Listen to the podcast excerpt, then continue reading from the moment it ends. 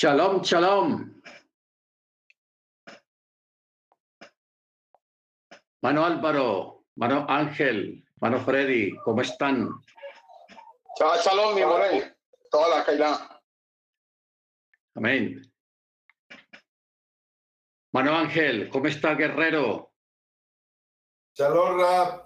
Shalom, hermanos. ¿Cómo? Aquí bien, tranquilo. Ayer estuvo lloviendo, pero hoy está, está soleadito. Ah, estuvo lloviendo. Sí, toda la, tarde y después de la enseñanza se empezó a llover más. Wow. Y vea, por aquí no está lloviendo hoy. Milagro. Ah, sí. Sí, se, se ve que no está haciendo frío, Rap. Ahora sí viene más primaveral. Sí, sí, está. Estos días ha estado muy bueno el tiempo. Mano Álvaro, ¿y cómo está el verano en la frontera?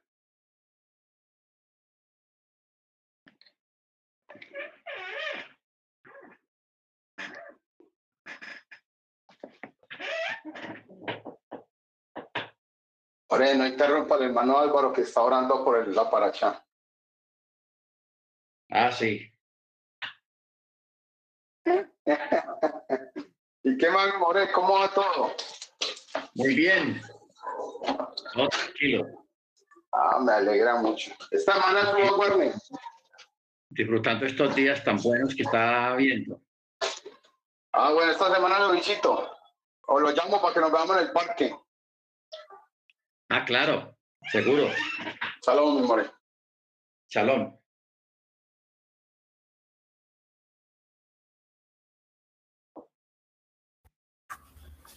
Hermano Freddy, no esté presumiendo que se va a ver con mi pastor allá en el parque, ¿eh? Ah, sí. Yo, yo no quería, Mática, no quería, Sí, con ese té de frutos rojos. Ya, no ya quería- me la sé, guapo. La puerta del oriente. eso que no quería decir aquí en, en la, en, la, en la clase que vamos a tomar allá para no herir sentimientos. Ok, ok. Esa está buena, esa está buena.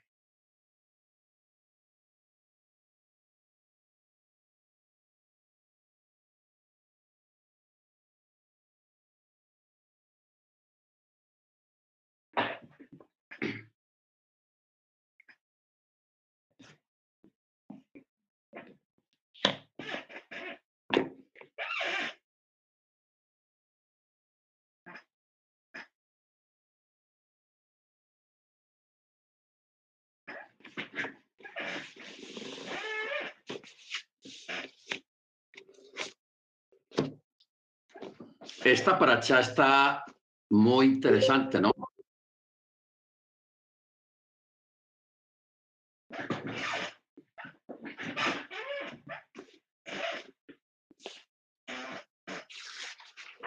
Bien, hermana Jennifer, shalom. Shalom, shalom, More. Buenas tardes a todos.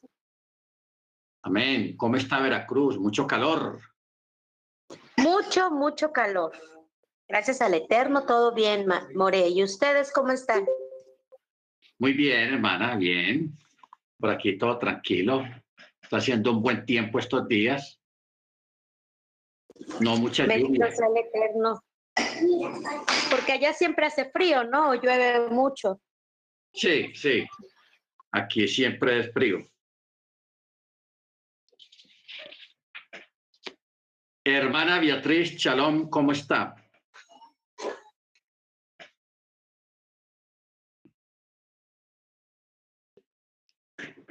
Muy bien.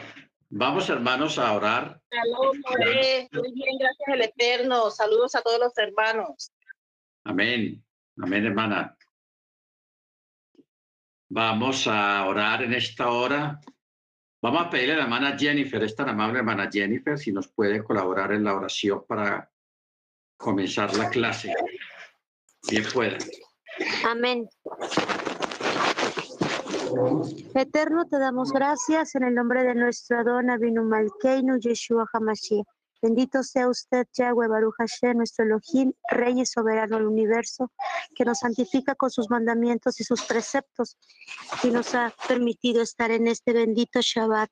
Señor, en el nombre de nuestro Adón Yeshua Hamashiach, te pedimos que nos des entendimiento y discernimiento para tu bendita palabra. Gracias, Padre eterno, por tu bendita Torah, por tu bendita Taná. Gracias, eterno Dios, porque nos guardas en el hueco de tus benditas manos. Bendice al More Germán Loaiza y a todos los que estamos aquí en comunión para escuchar tu bendita palabra. Bendito sea usted, Dios de Israel. Amén, amén, amén.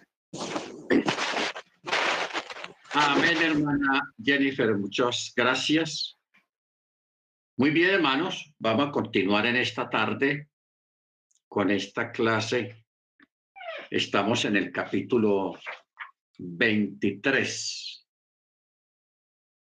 Capítulo 23. Eh, a partir del verso 1 en el libro de números. Esta es, hermanos, la realidad de lo que estamos hablando anoche acerca de lo que son unas pruebas y lo que es un sufrimiento. ¿Ok? Bendito el Eterno. Como también eh, hasta dónde puede llevar a una persona la avaricia, que es capaz de vender, como se dice, su alma al diablo por, por obtener dinero. Entonces, aquí ya vamos, y también pues estamos analizando anoche el aspecto de siendo Bilam, un hombre que no es del Eterno, ni siquiera era del pueblo hebreo, no era israelita, vivía en, una, en territorios paganos, pero tenía unos dones que era evidente y también tenía la facultad de bendecir o de maldecir a una persona. Entonces, como hablábamos de que a él lo contrataron para crear como una paridad, porque los moabitas y toda esta gente, ellos averiguaron y se dieron cuenta que el poder del el pueblo hebreo no era la, la, estrategia militar, ni, era, ni eran diestros en las armas, ni, ni eran pues con experiencia militar, sino que el poder de ellos residía en la boca, en la lengua, o sea, en la oración, porque ellos oraban y el Eterno contestaba y tenían grandes victorias sin tener experiencia en el área militar. Entonces, de igual modo, estos reyes se buscaron a alguien que tuviera también poder en la lengua. Por eso buscaron a Bilán, porque Bilán tenía ese don de maldecir o de bendecir a una persona, y esa maldición se cumplía o esa bendición se cumplía. Era un don. Pero lo, lo, extraño de todo esto que uno se pregunta es el por qué el Eterno habla con un personaje de estos cara a cara, eh, como también nos da una advertencia, porque este Bilam él terminó muy mal. Él fue pasado a espada en otra batalla más adelante, por los mismos israelitas lo mataron en la guerra, en una guerra. Entonces él terminó mal. Eh, entonces de ahí deduce uno de que uno no debe de, de tener esa mentalidad, llamémosla cristiana, de que si una persona, el Eterno le hace un milagro o le habla o alguna cosa, eso no determina que la persona vaya a ser salva. Ya se salvó porque veas, el Eterno, el Señor me hizo este milagro. No, tampoco así. Las cosas no funcionan de esa manera. Es un privilegio, sí, es una bendición, sí, poder alcanzar un milagro, recibir un beneficio del Eterno y todo eso, eso es espectacular y eso es muy bueno. Pero que eso determine la salvación de una persona, la entrada al reino, no. Entonces, es bueno que nosotros tengamos eso en cuenta porque yo he escuchado a mucha gente que el Eterno los bendice mucho, son gente que tiene mucha fe en las palabras, en la oración, y ora con fe y, se obran muchas cosas y el Eterno responde, etcétera, etcétera. Entonces muchas veces una persona de estas se ampara en el hecho de que tiene ese don, esa gracia, y que piensa de que eso ya es un tiquete para la salvación. ¿Ok? Y eso no, no funciona así, de ninguna manera. Lo único que podemos decir es que el Eterno tiene misericordia del que tiene misericordia acá, en la tierra. Y él mismo lo dice, yo tendré misericordia de quien tenga misericordia, de quien yo quiera. ¿Ok?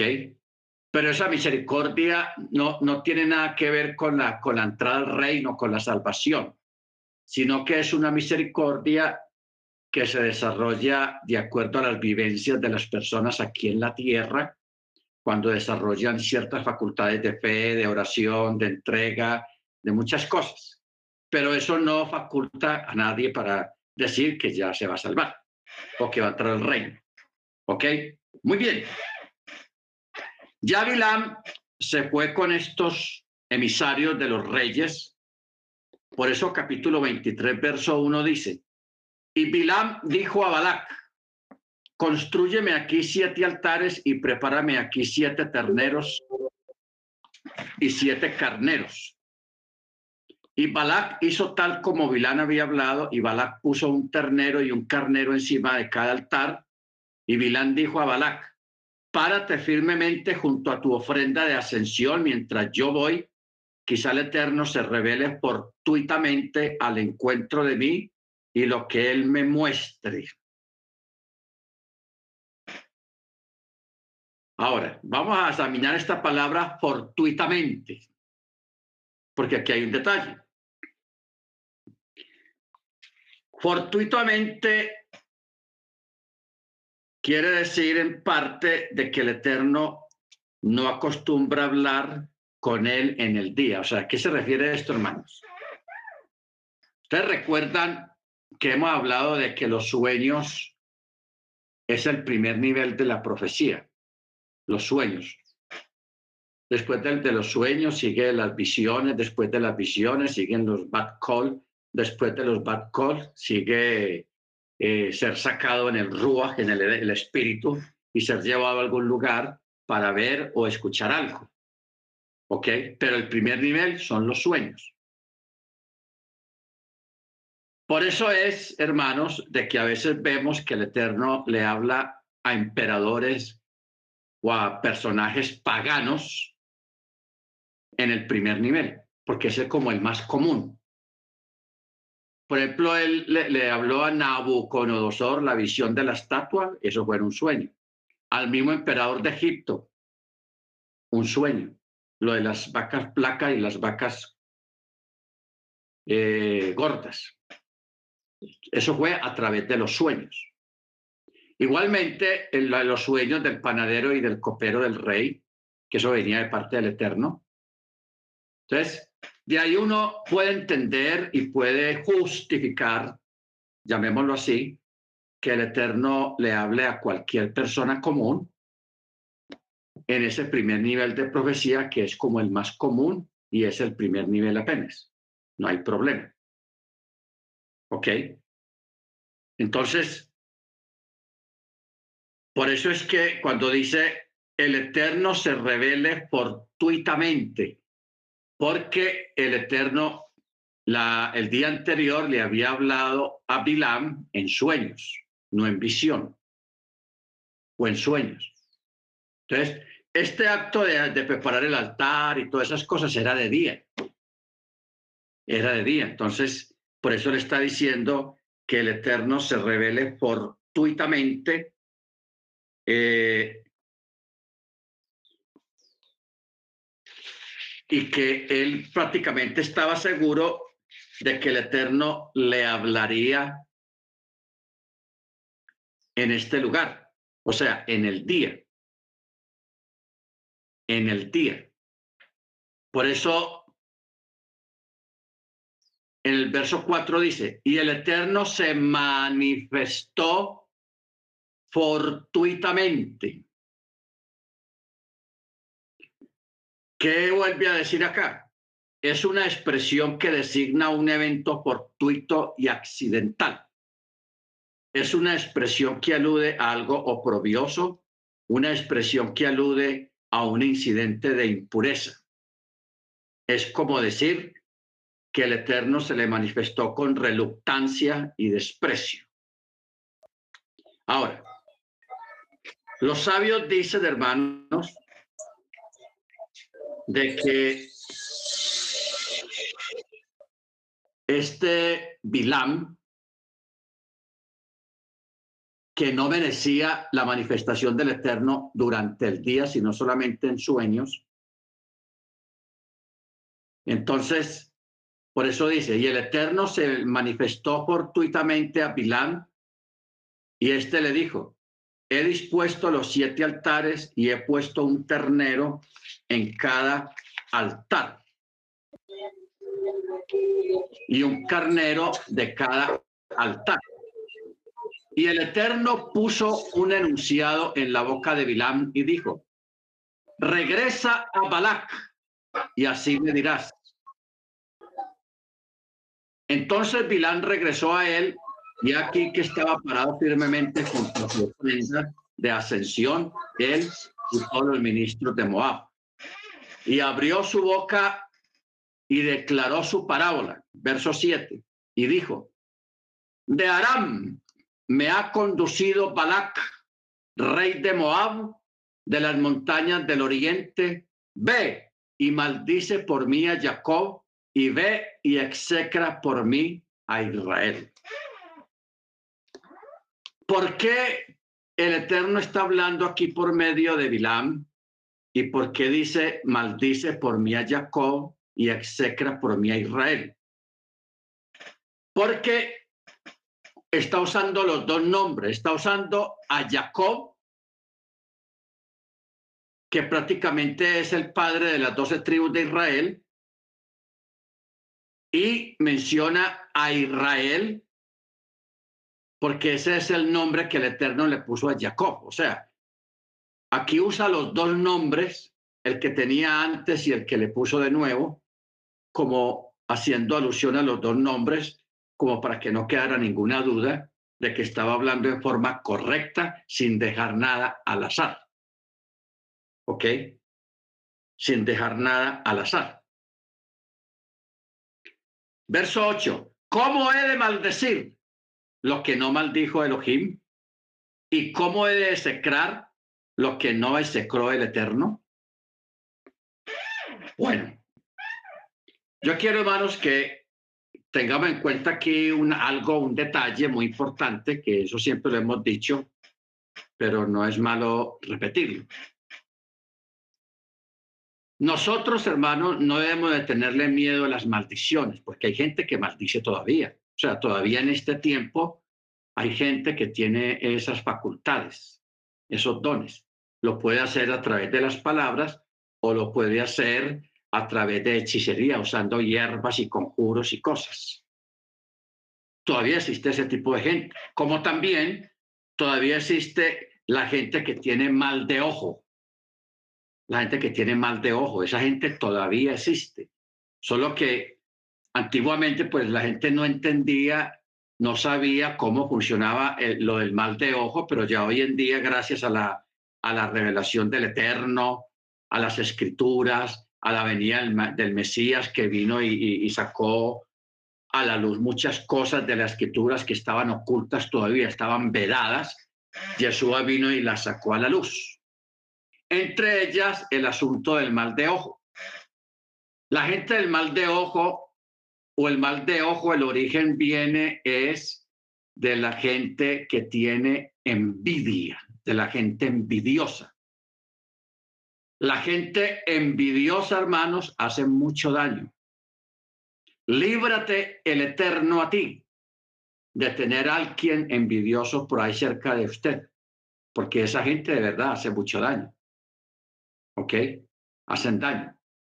Entonces, esos son los que, los que producen enfermedades, producen desastres, producen ruina, producen tristeza, producen dolor, producen pobreza, porque tienen envidia, porque son unos envidiosos.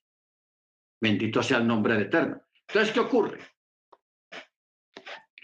De que cuando una persona ya fue bendecida o sea, ya se invocó el nombre, por eso es tan importante invocar el nombre de la don Yeshua sobre una persona cuando está haciendo tevilá.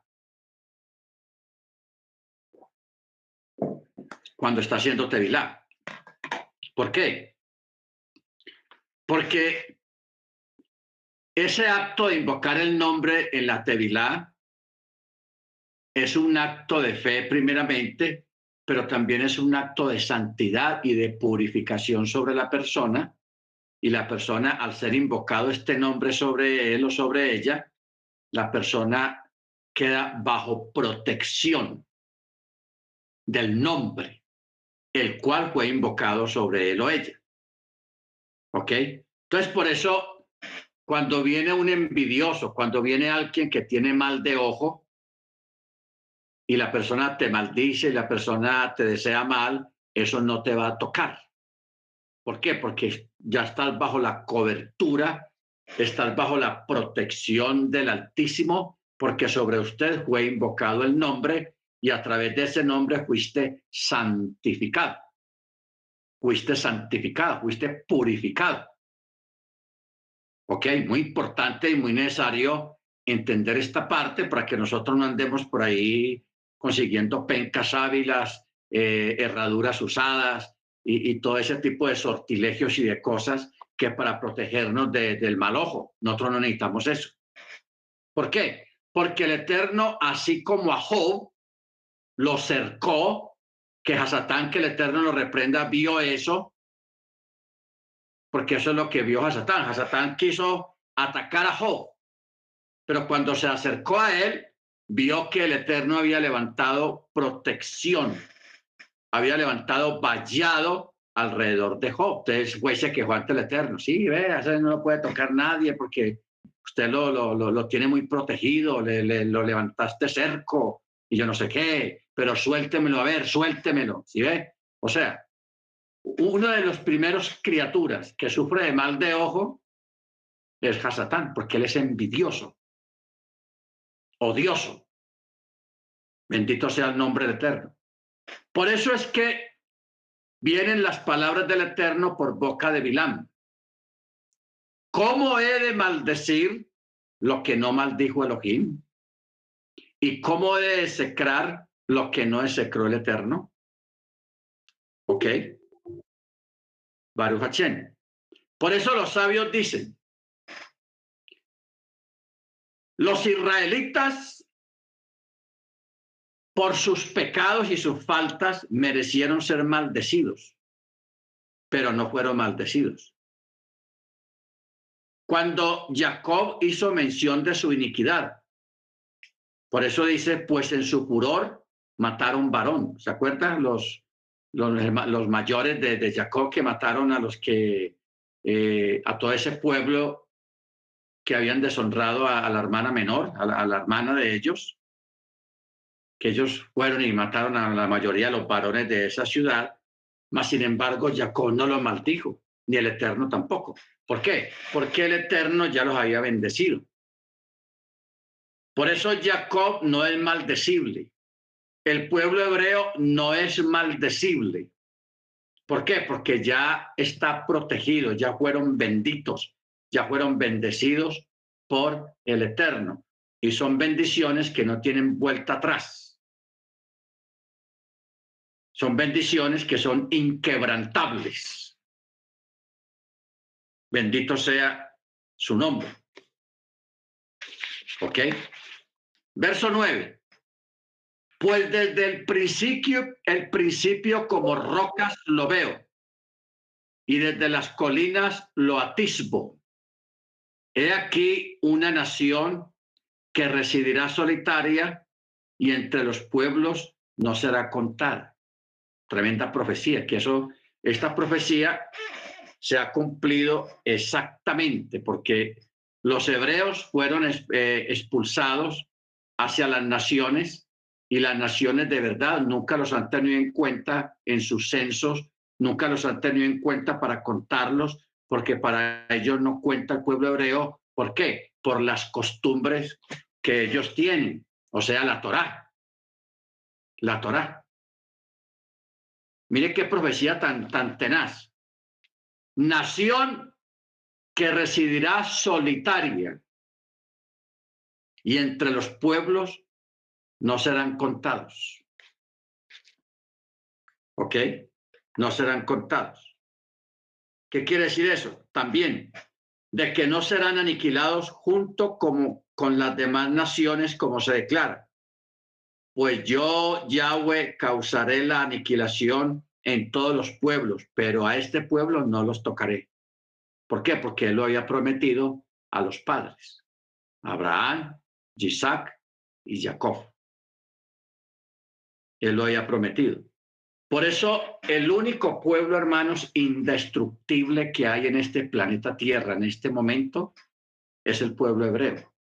No son los franceses, ni los alemanes, ni los americanos, ni los eh, ingleses, ni los chinos, ni los japoneses, así tengan mucho poder y tengan lo que tengan, hermanos, ellos sí son tocables.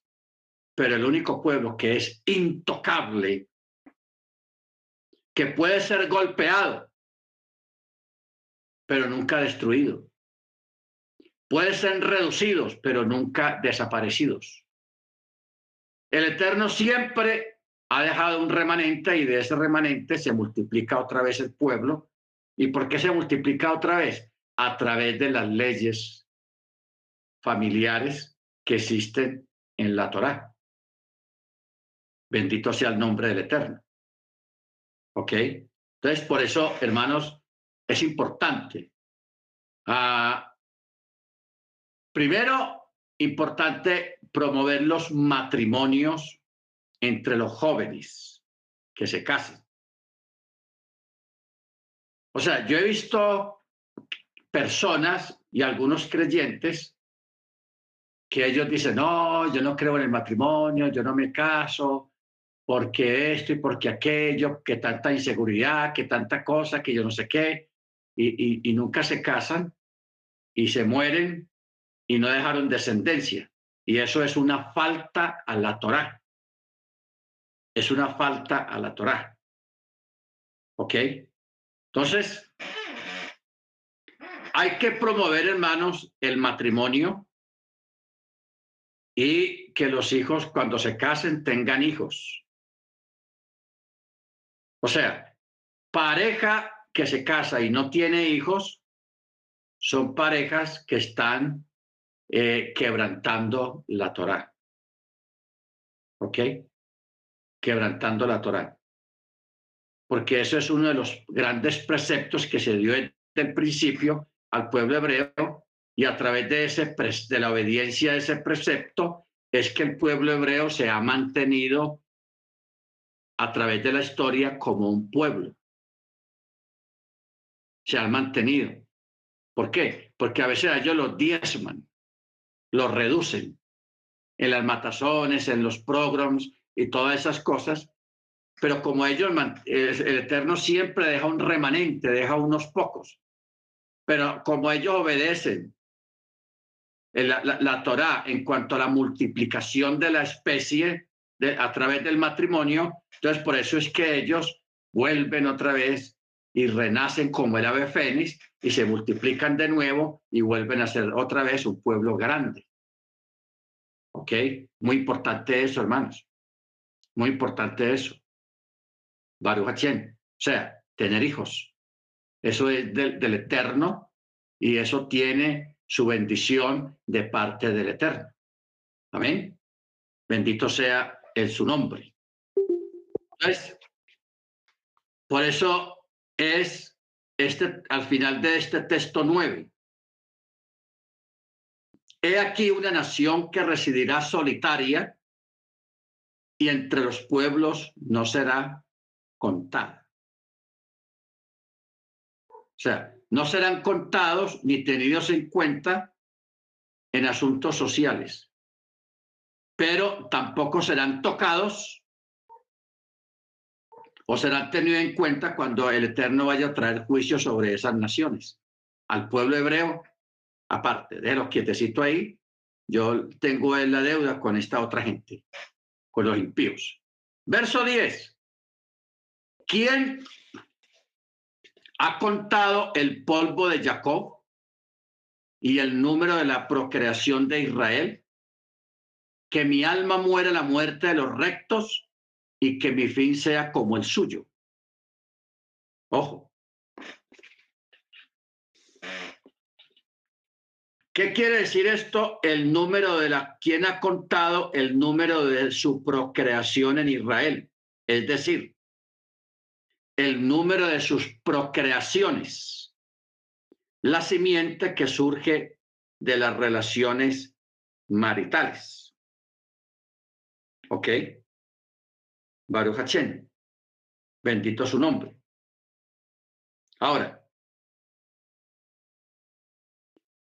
según el Midrash, es justamente el hecho de que Israel cumpla preceptos con el polvo que ameritaron que, lo, que el Eterno impidiera a Bilán maldecirlos, ya que la maldición provoca la disminución de la gente.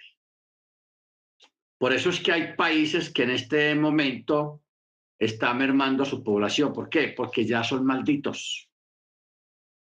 Ellos mismos se maldijeron por sus acciones, por sus maldades, por su pecado.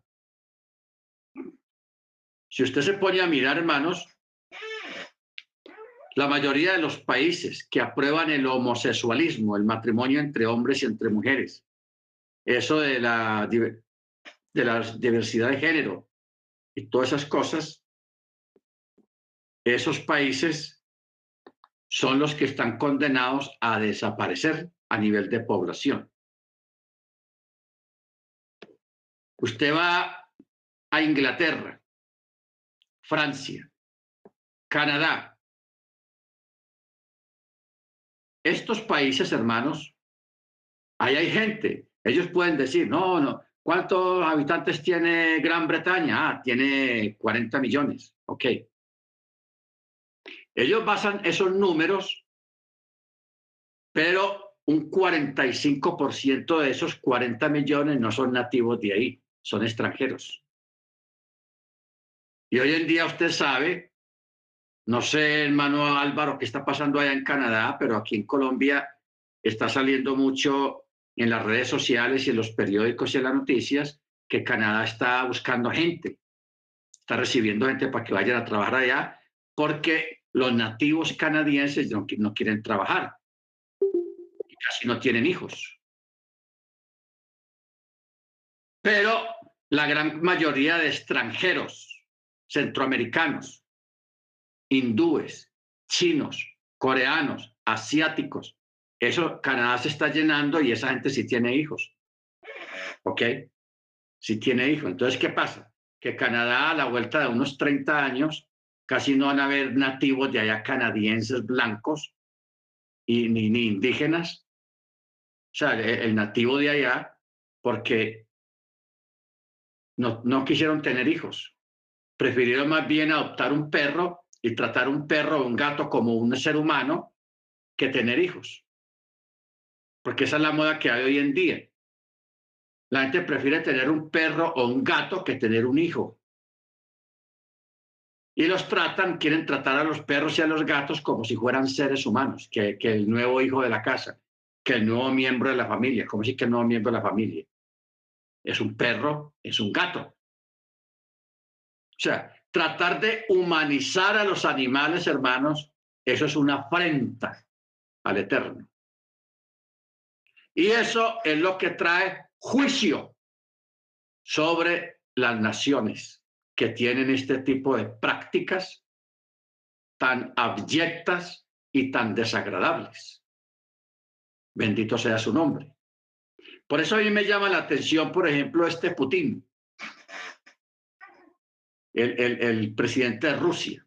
Este tipo, él abiertamente está en contra de, los homosexuales, y allá eso de, del LGTB y todas esas cosas que hay en el resto del mundo, eso allá no ha entrado. Él no deja entrar eso allá, porque ya está penado en parte esas manifestaciones de, de gays, de gays y, y, lesbianas y toda esa cuestión, eso ya está eh, penado por la, por la ley. Y él abiertamente, él defiende el matrimonio entre un hombre y una mujer, no entre un hombre y un hombre, o una mujer y una mujer, o una mujer y un perro, un gato, o un hombre, en fin, porque hoy en día también hay gente casándose con animales. O sea, esto está tenaz. estamos viviendo, como Yeshua lo dijo, como en los días de Noé. Los días de Noé lo estamos viviendo en este tiempo. Bendito sea el nombre del Eterno. Entonces, ese, esa persona ya puede tener sus defectos, sus cosas, pero sí que celebramos nosotros, hermanos, eh, que él impida a nivel gubernamental que haya ese tipo de manifestaciones legalmente en Rusia. Cosa, hermano, mire usted, cosa que no ha ocurrido en Israel. ¿ah? Uno diría, no, el primer estado que impediría una cosa, ese tipo de movimientos, sería el Estado de Israel. Pero uno de los estados que hay más gay, que hay más homosexuales y que tienen el apoyo del gobierno es en Israel, en el Estado de Israel, hermano. Imagine usted en, qué, en qué ha caído el gobierno israelí, que allá esa gente tiene mucha fuerza, tiene mucho poder político, las, esos grupos del arco iris, de, de la lesbiana y los homosexuales, y eso de la, de la cosa de género, eso allá tiene una acogida tenaz, hermanos. En plena tierra de Israel, ¿cómo se sentirán los padres?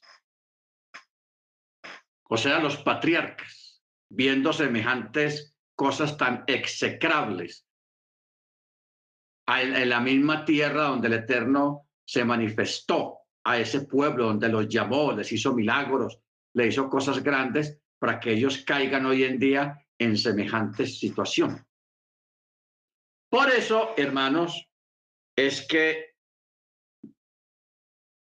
yo no me canso de repetirles a ustedes que tengamos mucho cuidado porque el antimachía a los primeros que va a engañar va a ser a los, al pueblo judío allá en Israel. Ellos los primeros que van a caer entéritos bajo el engaño del antimachía. Porque no pensemos que Israel hoy en día pues sea una potencia religiosa y que el Eterno se manifiesta allá. No tanto, hermanos, como uno quisiera ver, siendo que está en la tierra, lo que llama la tierra santa. Pero esa tierra llamada santa, hermano, está siendo pisoteada, vulnerada, execralizada por estos comportamientos abominables a la Torá y al Eterno. Bendito sea su nombre. Por eso hay que tener cuidado a quien escucha usted, porque hay gente que escucha enseñanzas de rabinos de allá, ortodoxos, y no son enseñanzas malas, son buenas. Pero no poner nuestro corazón ahí, hermanos, porque esta gente, esas cosas pasan allá. Usted nunca ha visto una manifestación allá de los ortodoxos manifestando en contra de los LGTB, del arco iris. Nunca. Nunca. Pues yo hasta ahora no he visto una manifestación que ellos se pongan bravos, que los ortodoxos digan, bueno, vamos a salir a la calle a protestar contra el gobierno, no queremos esa gente aquí en, esta, esta tierra, que esta tierra es santa, esta tierra sagrada, esta es la tierra del eterno, ¿no? Más fácil,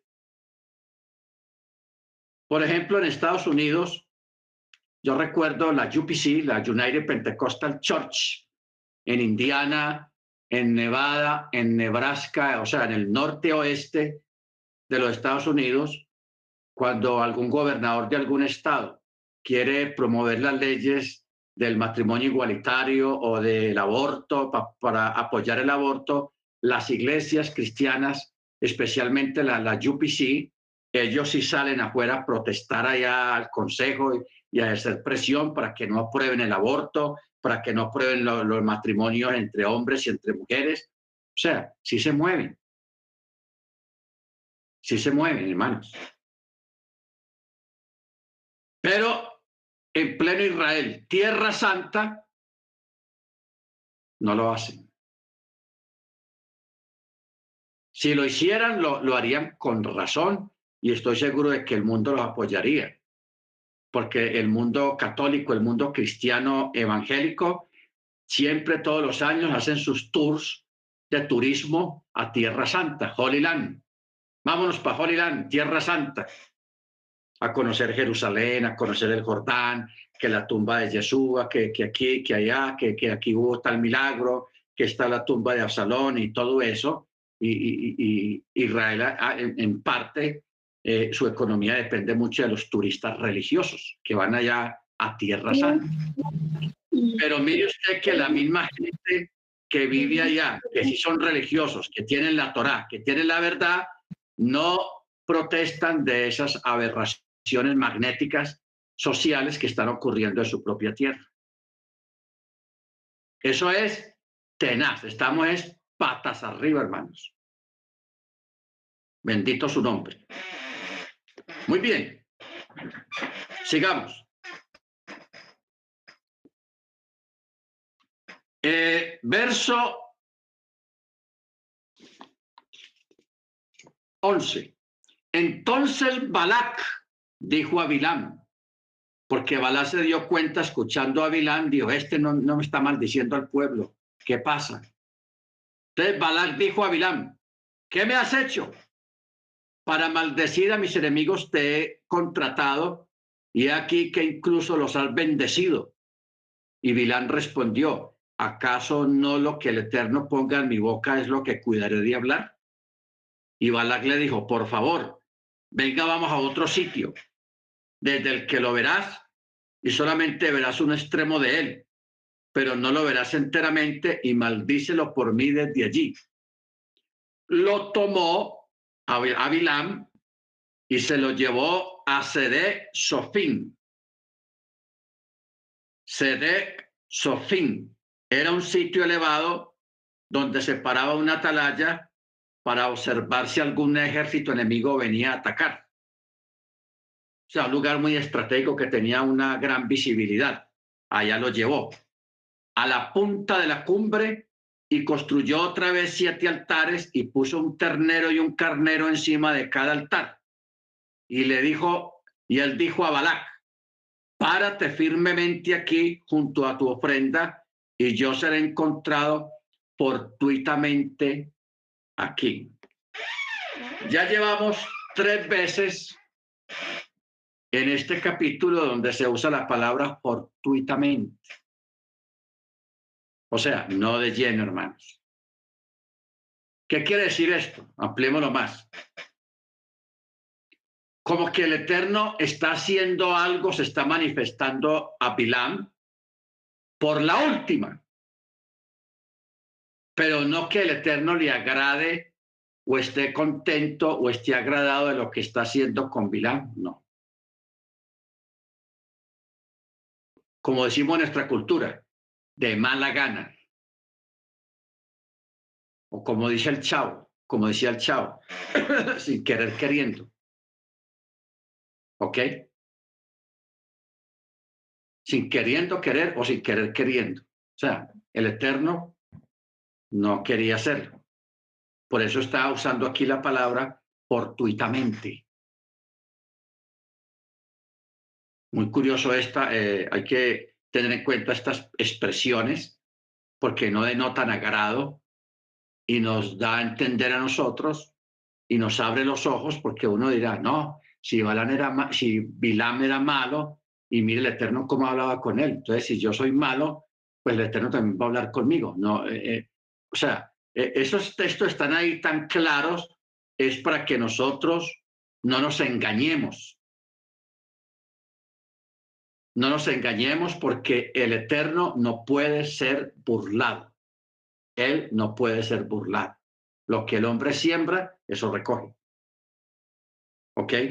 Ahora, cuando dice en la punta de la cumbre, Bilam no era hechicero como lo era Balak.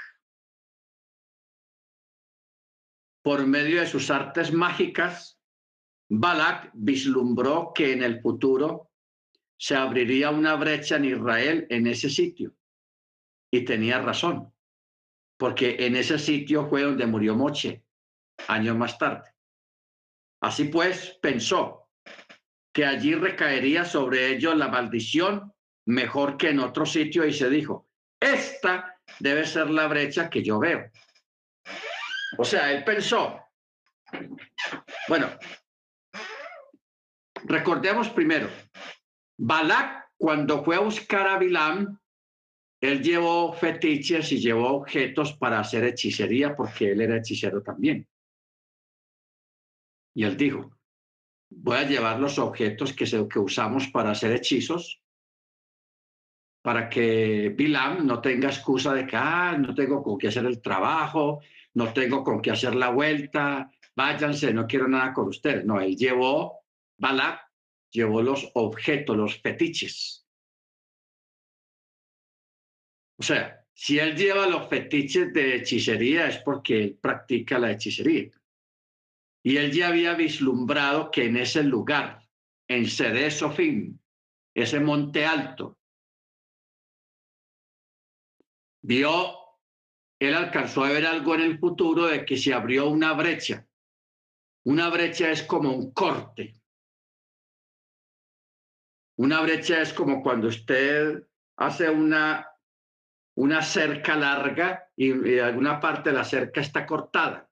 Eso es una brecha. A Yeshua, los rabinos lo llaman el que abre la brecha, porque Jesús abrió la brecha. Saliendo. ¿Salió de dónde? Salió de la rigurosidad, salió de, la, de, los preceptos humanos, religiosos, y salió, se juntó con samaritanos, se juntó con los eh, pecadores, a, en fin, él hizo cosas que un maestro, que un rabino ortodoxo no haría nunca. Pero él lo hizo, o sea, él rompió la brecha de las tradiciones en Israel, de las tradiciones rabínicas. Tocar un leproso, eso era prohibido para un rabino. Dejar que una mujer pecadora lo, tocara a él, eso era gravísimo también sentarse con publicanos y pecadores, más grave todavía. Eso estaba prohibido para un, para un rabino, para un maestro. Y él, él lo hizo. ¿Por qué? Porque él vino a buscar y a salvar a las ovejas perdidas de la casa de Israel. Bendito sea su nombre. Entonces, por eso, Balak, él vislumbró de que se abrió en ese monte más adelante, se iba a abrir una brecha. Él lo vislumbró. Entonces él pensó, entonces la brecha va a ser que ahora sí Bilam va a maldecir al pueblo. Va a ser algo fuera de lo normal. No era la muerte de Moche, sino lo que estaba aconteciendo ahí. El Balak pensó así. Pero no olvide, hermanos, una cosa piensa el burro y otra que lo ensilla. ¿Ok? Baruch Bendito sea su nombre. Verso 16. Y el Eterno se manifestó fortuitamente, cuarta vez que figura esta palabra, a y puso un enunciado en su boca. O sea, puso palabras, puso una poesía o una parábola. Y dijo, regresa a Balak y así le dirás. Y Bilam vino a Balak y aquí que él estaba parado firmemente junto a su ofrenda de ascensión y los ministros de Moab con él. Y Balak le dijo, ¿qué te dijo el Eterno? ¿Qué te dijo? Y Bilam dijo, levántate Balak y escucha, presta mi oído, hijo de Sipor. ¿Qué le va a decir? Yahweh no es hombre para que engañe Ojo ahí. Ni hijo de hombre para retractarse. Él dijo, y no hará. Él habló, y no lo cumplirá. He aquí que para bendecir he sido tomado, y él ha bendecido, y yo no lo revocaré. El Eterno, no ha observado iniquidad en ese pueblo, ni en Jacob ni ha visto delito en Israel. El Eterno, su Elohim, está con él y la estimación del rey está en él. Tremendas palabras, hermanos. Tenaz. Es Elohim el que lo sacó de Misraim conforme a la intensidad de su excelencia. O sea, esta frase significa según la intensidad de su excelencia y su altura, y de igual modo la palabra denota poder. Poder. ¿Ok? Y eso es lo que dice la escritura, que él sacó a Israel de Egipto con mano poderosa, de una forma excelente, sin desorden y sin pérdida para el pueblo hebreo. Bendito sea su nombre. Verso 23. Pues no hay adivinación en Jacob, ni hechicería en Israel. Como en este momento se dirá a Jacob y a Israel, que ha hecho Elohim? He aquí un pueblo que se levanta como león fuerte y como león se yergue Amén. Y no se acostará sino hasta que consuma la presa y beba la sangre de los muertos. Aquí Bilam está profetizando que Moche no moriría sino hasta que hiciera caer muertos a los reyes de Midian y que el mismo Bilam sería muerto junto con ellos, como se declara. Y a Bilam, hijo de Beor, el hechicero, los hijos de Israel mataron con la espada entre sus cadáveres. Ojo con eso, una profecía. Los hijos de Israel mataron con espada entre sus cadáveres.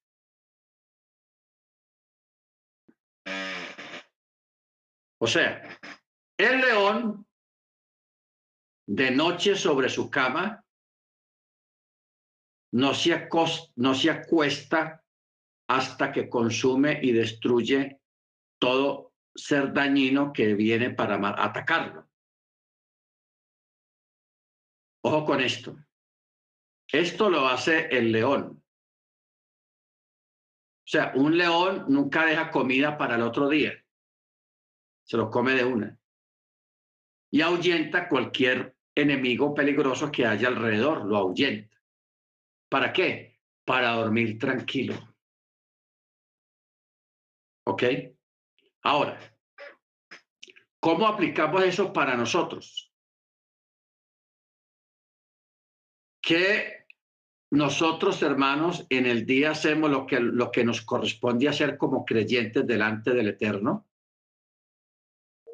Y que en las noches, como hemos dicho siempre, antes de irnos a dormir, lo último que tenemos que decir o recitar es el Shema. ¿Ok? Para recitar el Shema no hay necesidad de estar arrodillado o, en alguna actitud de, de física de oración. Usted lo puede recitar acostado, ya acostado, o lo puede hacer parado de pie o sentado en la cama. De cualquier forma, lo importante es que usted lo recite. ¿Por qué? Porque eh, allí estamos expresando nuestra confianza y confiando nuestro espíritu en manos del omnipresente. De este modo, si viene un ejército o una tropa para causar daño al creyente, él los protege y pelea las batallas haciendo caer muertos a los enemigos. Baruch Pero también hay otra explicación para esta expresión cuando dice, he aquí un pueblo que se levanta como un león. Se levanta como un león.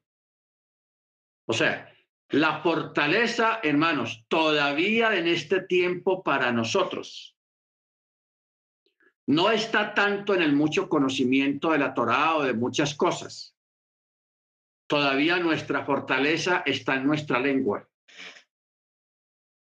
¿Cuándo? Cuando recitamos el Shema. ¿Ok? Hoy en día no nos, no, no, no nos sentimos atacados por ejércitos literales, con gente armada hasta los dientes, con armas automáticas, misiles, cañones. Ese tipo de guerra nosotros no tenemos hoy en día. Hoy en día nuestra guerra es contra potestades, contra espíritus, contra gobernadores de las tinieblas, espíritus de maldad que pululan en el aire y que son reprendidos primeramente en el nombre de la don Yeshua Hamachía, pero también atraemos, traemos sobre nosotros protección y bendición y santificación a través de cuando usted recita el Chema. ¿Ok? Ya después de ahí, si usted quiere hacer otro tipo de oraciones, pedir por una cosa y por la otra, está bien. Pero primero es lo primero, el Chema. Al acostarse y al levantarse. Si usted va a salir a un viaje largo en carretera o en avión, recita el Chema, hermanos. Hágalo. Recita el Chema. Amén. Va a tomar un bus, va a tomar un tren, va a tomar un avión, lo que sea, recite el Chema va a comenzar un trabajo muy importante, un negocio muy importante, recite el Chema. Va a tener una conversación muy delicada, muy importante con una persona, recite el Chema. Y usted va a ver, hermanos, que usted andando y viviendo así en esta tónica, usted indestructible e intocable por las fuerzas espirituales malas. Entonces, no olvidemos lo que estuvimos mirando, hermanos, ayer, precisamente anoche, el por qué la investigación que hizo Balak, Moab y todos esos reyes llenos de miedo, porque ellos, como se acostumbra siempre para enfrentarse a un ejército o a un país, ellos primero analizan y hacen investigaciones exhaustivas mirando a ver cuáles son las debilidades de ese pueblo que viene contra ellos. ¿Cuál es la debilidad de ellos para ver cómo, cómo atacamos, cómo desarrollamos la guerra? Entonces ellos llegaron a la conclusión, esa gente no tiene experiencia militar, vienen de una esclavitud de muchos años. No son expertos en la guerra, ni en el manejo de armas. Pero el poder de ellos está en la lengua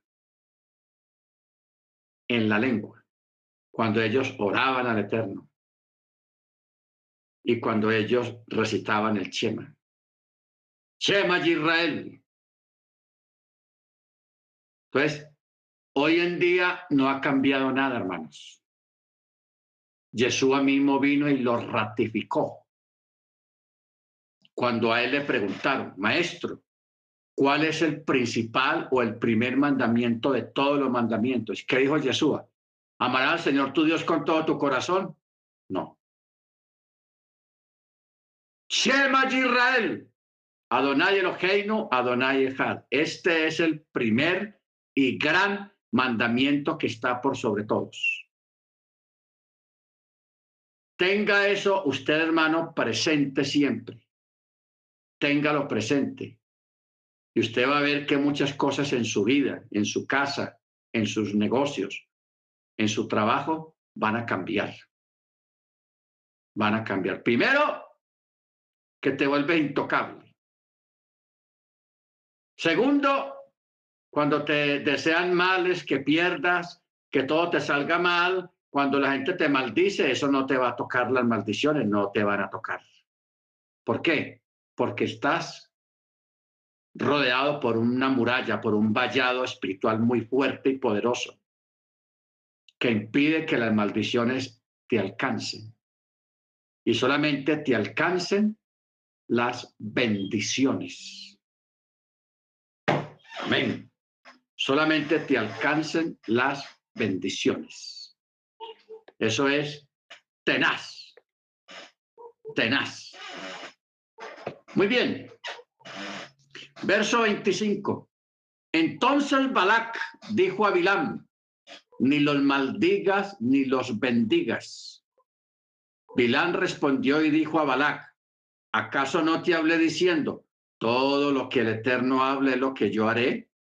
Y Balak dijo a Bilam, anda por favor, te voy a llevar a otro sitio, quizás sea recto en los ojos de Elohim y lo maldigas por mí desde ahí. Y Balak tomó a Bilam a la cima de Peor. Peor, o sea, otra montaña, la cual mira hacia la superficie del desierto. Y Bilam dijo a Balak, construyeme aquí también siete altares y prepárame siete carneros y siete, siete terneros. Y Balak hizo tal como había dicho Bilam y puso un ternero y un carnero encima de cada altar. Recuerden, Balak, que era un gran adivino y vislumbró que en el futuro los israelitas serían castigados a causa del ídolo peor. Así se llama, peor o peor. ¿Ok? O sea, aquí está haciendo referencia a una debacle moral que tuvo el pueblo hebreo más adelante a causa de la incitación sexual causada por las mujeres moabitas y las midianitas, lo que finalmente los condujo a adherirse al ídolo de Baal peor. Baal peor.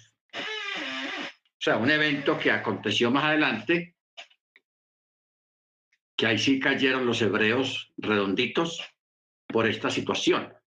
Entonces, como Balak era brujo, por eso él lo llevó a esa montaña que se llama Peor, porque él dijo, ah, aquí es donde esta gente se va a caer años más tarde, pues que empiecen a caer desde ya. ¿Qué dijo él? Que empiecen a caer desde ya. Mire usted la insistencia del malo, la persistencia del malo hacia la maldad. O sea, hoy en día estamos viviendo un avivamiento no espiritual, sino un avivamiento de la maldad en el mundo. Los malos están haciendo su agosto. Los malos están disfrutando de su cuarto de hora.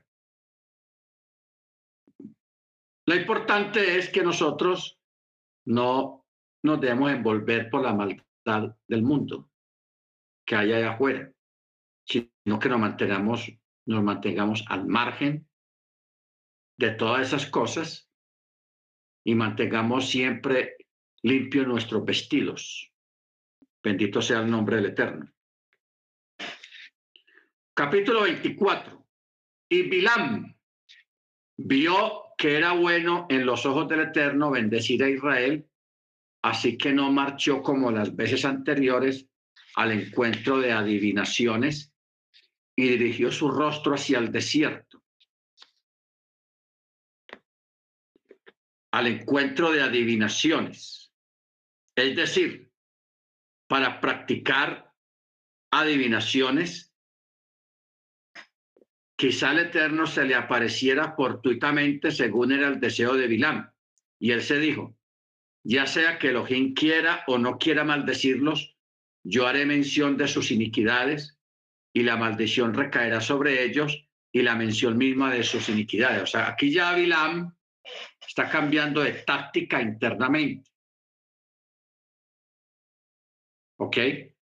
Usted sabe que esto ocurre mucho en las parejas y en los trabajos. Que llega alguien y en medio de una discusión empieza a sacarle los trapitos al sol al otro. Sí, pero acuérdese que usted esto, esto, esto, esto y esto. Ah, sí, acuérdese que usted también esto, esto, esto y esto. O sea, eso es feo y es desagradable porque a veces, aunque es verdad, de cosas que han pasado, pero ya son cosas que pasaron y que ya se perdonaron, ¿por qué sacarlas otra vez a la luz? ¿Por qué restregarlas otra vez contra el rostro a una persona si eso ya pasó? O sea, el ser humano a veces como una forma defensiva ataca de esta manera y ataca en estos términos, que debería ser un término que nosotros no debiéramos de acostumbrar nunca. O sea, no tratemos de ganar una discusión o de ganar un pleito o de ganar una situación contra otra persona a base de sacarle en cara sus pecados o, su, o lo que usted, la información que usted tenga de la persona. O sea, una de la parte ética. Usted sabe que la Torah es pura ética. ¿Ok? La Torah es ética. Y hay muchos libros rabínicos que tienen como título La ética del Sinaí. O sea, la ética de la Torá dada en el Sinaí. Entonces, por ejemplo, hay varias personas en el mundo que deben de guardar y de mantener un código de ética. ¿Quiénes son? Los médicos, los sacerdotes, los rabinos o los pastores o los moré, los patrones y las personas que han fungido o han trabajado como secretarias o secretarios de un patrón. Hay otros más, pero no, no, no extendamos tanto el asunto. El sacerdote se compromete que él va a guardar el secreto de la confesión, porque la gente cuando va a confesar sus pecados al sacerdote, el sacerdote se tiene que comprometer a guardar silencio de lo que la persona le dijo y nunca usar eso ni a favor ni en contra de esa persona. Entonces, Ahí, yo recuerdo un caso en Estados Unidos de una persona que hizo, cometió un homicidio, mató a alguien, pero nunca le dieron, nadie le dio cuenta, ni nunca lo acusaron de nada. Pero él sí se lo dijo al cura a nivel de confesión. Entonces el cura veía allá afuera en las noticias que estaban buscando al asesino y que que una pista por acá, que otra pista por allá, pero que no, eran falsas pistas y fue un crimen abyecto, un crimen desagradable. Y el cura sabía quién era. Entonces el cura estaba en una lucha interna sobre qué hacer. Si denunciar a la persona rompiendo su voto de, de silencio o quedarse callado porque ya la persona de todas maneras confesó, se confesó con él. Pero el cura veía el movimiento allá afuera, la policía, la gente, nada, que aparece el asesino, que, y el miedo de la gente porque el asesino pues estaba todavía en medio de ellos. La gente tenía miedo. Todo lo último, hermanos, ¿qué hizo el cura? El cura consultó con Roma, con sus superiores, consultó la situación y allá le dijeron de que lo autorizaron para que rompiera el voto de silencio. Y él lo rompió y al asesino lo cogieron y el, y el que se paró a testificar en contra del asesino fue el cura, porque rompió el voto de silencio. Bueno, esto es un ejemplo, hermanos, eh, de lo que es la ética. La ética. Porque es que lo que estamos leyendo acá es algo desagradable. O sea, aquí Bilam se averiguó todas las faltas del pueblo hebreo que había cometido desde que salieron de Egipto, que no eran pocas, eran muchas. Y, se, y, quiso recordárselas al Eterno y decirle, Señor, pero eh, esa gente, mire cómo la embarraron en, la, en lo de la roca, cómo hicieron esto, lo del becerro de oro, lo que pasó aquí, lo que pasó allá. Ah, esa gente no merece nada de usted. Unos pecadores, unos sinvergüenzas. Pensó él. Él pensó que con eso de pronto iba a, a tener se iba a inclinar la balanza a favor de él. ¿Ok? Y eso pasa muchas veces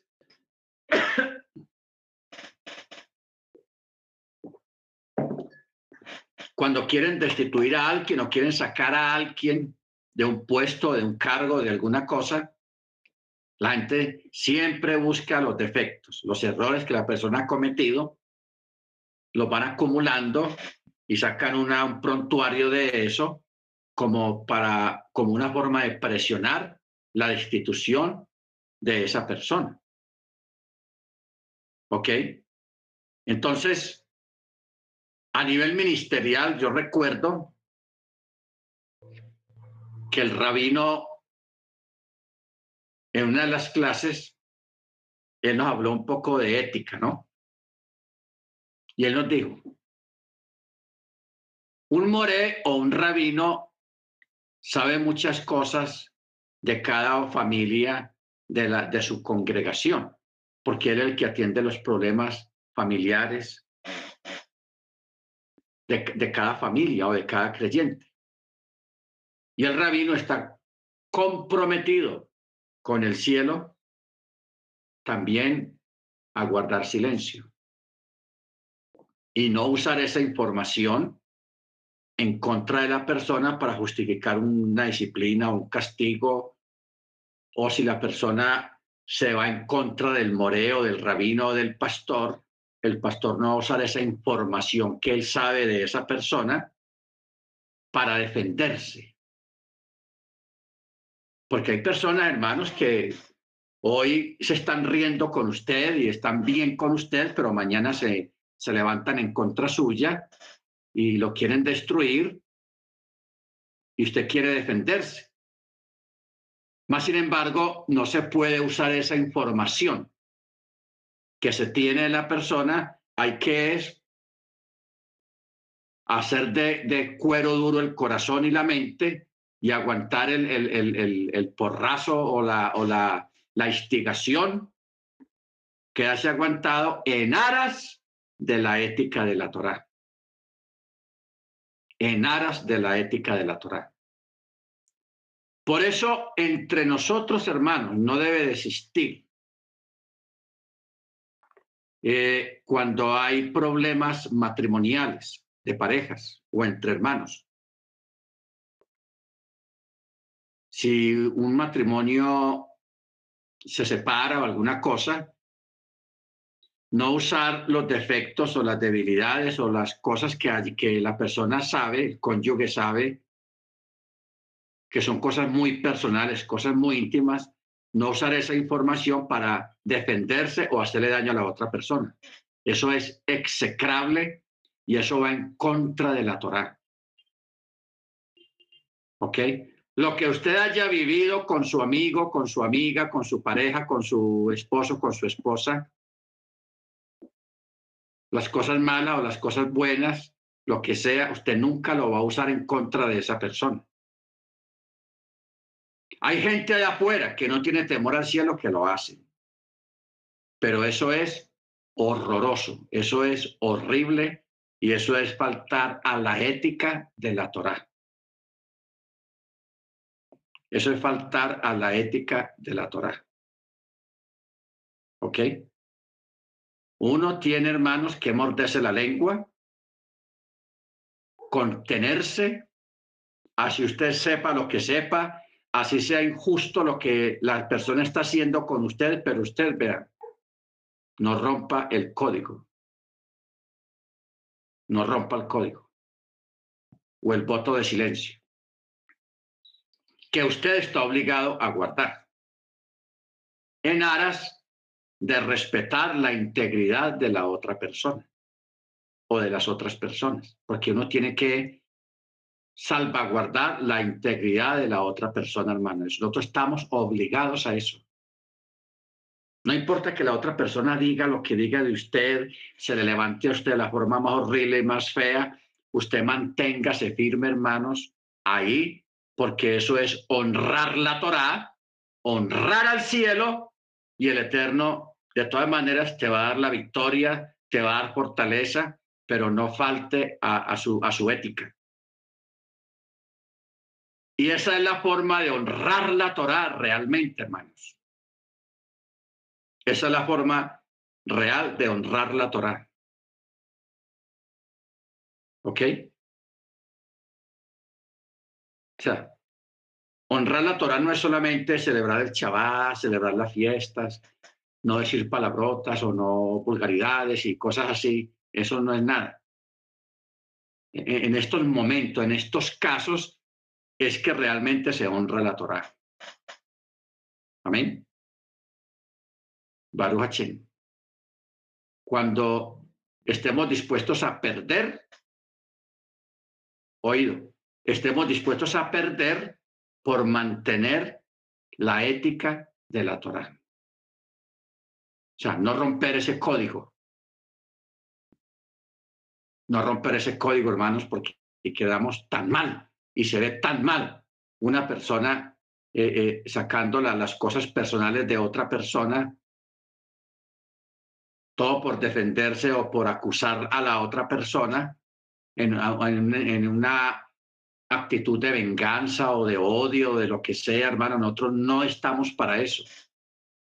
Nosotros no estamos ni fuimos llamados para eso, ni somos eso. Usted pudo haberlo sido antes, pero hermano, ahora no. Jamás. Jamás. ¿Estamos claros en eso, hermanos? Jamás. Cuando uno es así, hermanos, e, eso, esos, esos, esos son hombres y mujeres del Eterno. Ahí donde se le dice hombres y mujeres del Eterno. Amén. Baruch Hashem. Por eso es que Vilán estaba haciendo eso. O sea, el texto siempre dice que el Eterno eh, usa esa palabra que ya van cuatro veces.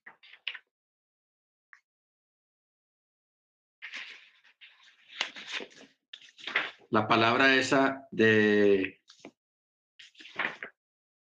Fortuitamente, fortuitamente. La palabra eso, palabra fortuitamente. Me he olvidado la palabra fortuitamente. ¿Por qué? Porque Bilam, hermanos, a pesar de estar en este proceso de, los altares, de, siete altares, que el Eterno le hablaba, hablaba por medio de él, él, estaba acudiendo a su, a su conocimiento de lo que él sabía, a ver si él podía sacar provecho en algo. o sea en dos palabras, él quería salir de adelante al Eterno. Quería salir de adelante al Eterno. Por eso es que el verso 1 del capítulo 24 dice, y Bilán vio que era bueno en los ojos del Eterno bendecir a Israel, así que no marchó como las veces anteriores al encuentro de adivinaciones. O sea, el hombre estaba andando con el Eterno en forma, en dos caminos paralelos, practicando lo que él practicaba, pero también escuchando lo que el Eterno le estaba diciendo. El hombre estaba en dos aguas, estaba jugando con fuego. Por eso es que el, Eterno, el, aquí en el texto hebreo, usa la palabra fortuitamente, como sin querer queriendo. O sea, el Eterno no quería hacerlo, pero estaba esa situación. Verso 2. Bilam alzó sus ojos y vio a Israel residiendo según las tribus y el espíritu vino sobre él. y el Espíritu vino sobre él. ¿Qué fue lo que vio Bilán, hermano? Aquí Bilán vio algo muy tenaz. Usted recuerda que el Eterno había ordenado al pueblo que se hicieran alrededor de la tienda de la cita las doce tribus en un orden específico. Tales tribus acá, tales tribus allá, tales tribus allá, tales tribus acá y en orden, un orden temático y un orden visible. Entonces, el texto dice que Bilán alzó sus ojos. ¿Y sabe para qué lo alzó? Para hacer uso del mal del ojo. O sea, el hombre, hermanos, estaba insistente y de verdad él quería maldecir al pueblo del Eterno. Por eso dice el texto, alzó sus ojos con esa intención de, del mal de ojo. Pero lo que vio le apagó cualquier mala intención que tenía. ¿Por qué? Porque vio a las tribus formadas y alineadas y recibiendo según las tribus y el Espíritu del Eterno vino sobre él. O sea, no sé si usted ha estado en esos desfiles militares que hacen los gobiernos de esas bandas de guerra y esos soldados marchando, miles de soldados marchando a un mismo tiempo, todos iguales. Eso es un espectáculo impresionante. Me hace recordar allá en, Washington, D.C., la capital, que allá está el, el, cementerio de Lexington. Ahí mismo, en un lado de Washington, hay un lugar que se llama el cementerio de Lexington, que es donde, que eso se ve en muchas películas de guerra, donde están todas esas cruces alineadas de soldados caídos en todas las guerras que han habido, que las cruces son blancas. Es un, un lugar muy grande. En la parte de arriba a mitad del camino está una llama que está prendida día y noche. Hay unos soldados que están pendientes de que esa llama nunca se apague. Y más arriba está la, una, una especie de tumba que representa a todos los soldados desaparecidos en combate. Y allí hay una ceremonia que hacen cada dos horas el, se llama el cambio de guardia. Y eso es una, es una ceremonia, hermano, impresionante. O sea, por lo milimétrico, porque el soldado a veces tira el arma hacia atrás y el otro automáticamente lo coge porque le cae en la mano prácticamente. O sea, algo tan bien organizado, tan milimetriado y tan perfecto que uno piensa que son máquinas los que están caminando ahí, pero son soldados. Son miembros de la Guardia Presidencial. Entonces ellos hacen una ceremonia cada dos horas, cambio de guardia, y hacen esa ceremonia y la gente que vaya de visita a ese lugar quiere ver esa ceremonia.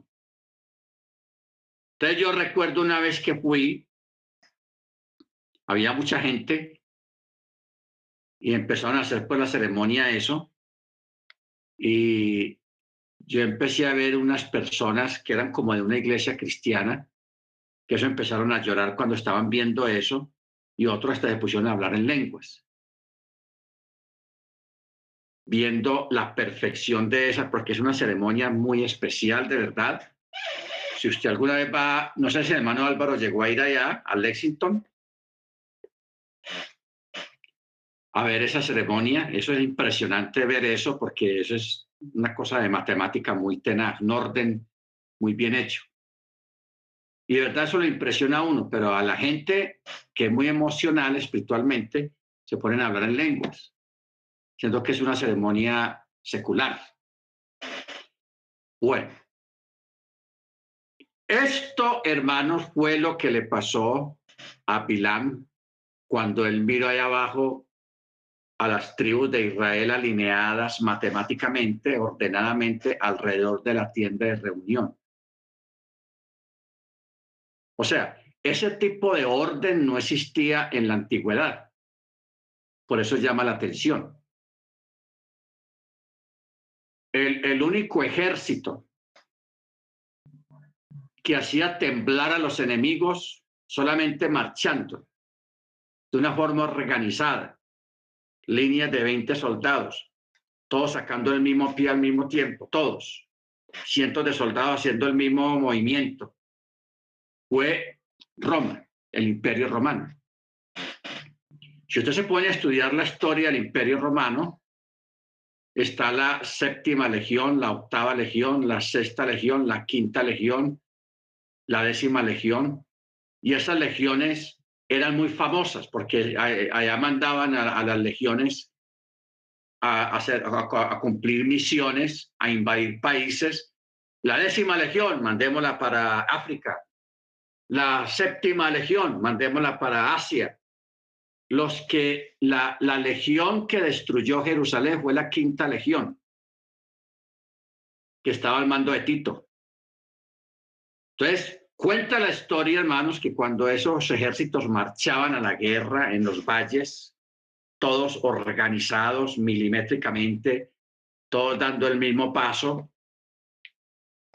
y blandiendo sus armas todos igual, los ejércitos enemigos con solo ver ese espectáculo quedaban impresionados y ya perdían la guerra, o sea, ya anímicamente ya, ya estaban perdidos, anímicamente. ¿Por qué? Porque la mera marcha de un ejército organizado los impresionaba. Eso fue lo que impresionó a Bilam. Por eso él dijo, verso 3, y el discurso de Bilam, hijo de Beor, y el discurso del varón perforado en el ojo. Aquí tenemos otro detalle, perforado en el ojo. Se describió de este modo porque su ojo había sido perforado y extraído y la cavidad de su ojo parecía abierta. El vocablo que se usa aquí, chetum, en el, en el texto hebreo, chetum, es propio del lenguaje de la Mishnah. Como dice, para que perfore un hoyo lo tape y el tapón se seque. Nuestros maestros dijeron que porque Vilán había dicho, ¿quién ha contado el polvo de Jacob y el número de la procreación de Israel? Aludiendo al hecho de que, por decirlo así, el santo bendito es, se sienta y cuenta los nacimientos y los niños y las niñas que nacen en Israel, ¿ok? y que él está pendiente de todo lo que tiene que ver con la procreación. Entonces, Bilam, a través de sus hechicerías, él trató de ver todo aquello también. Entonces el Eterno le hirió un ojo.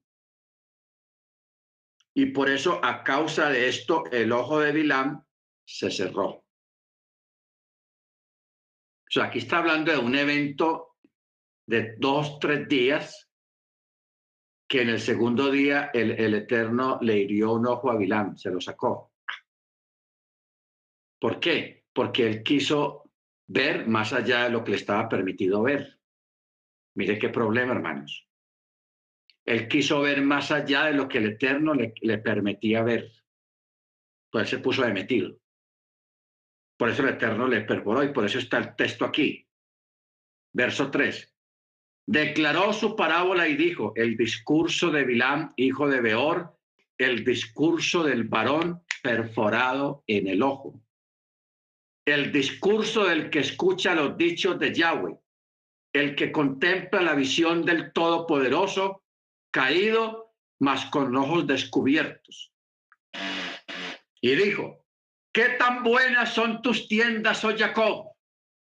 Tus residencias, oh Israel.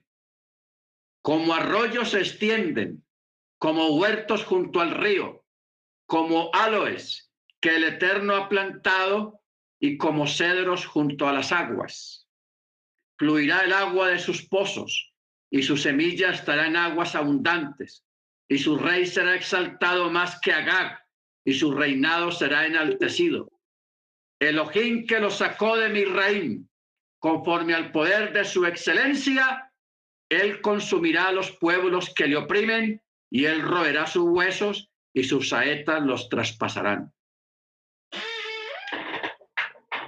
Tenaz, hermanos. O sea, pura poesía de juicios.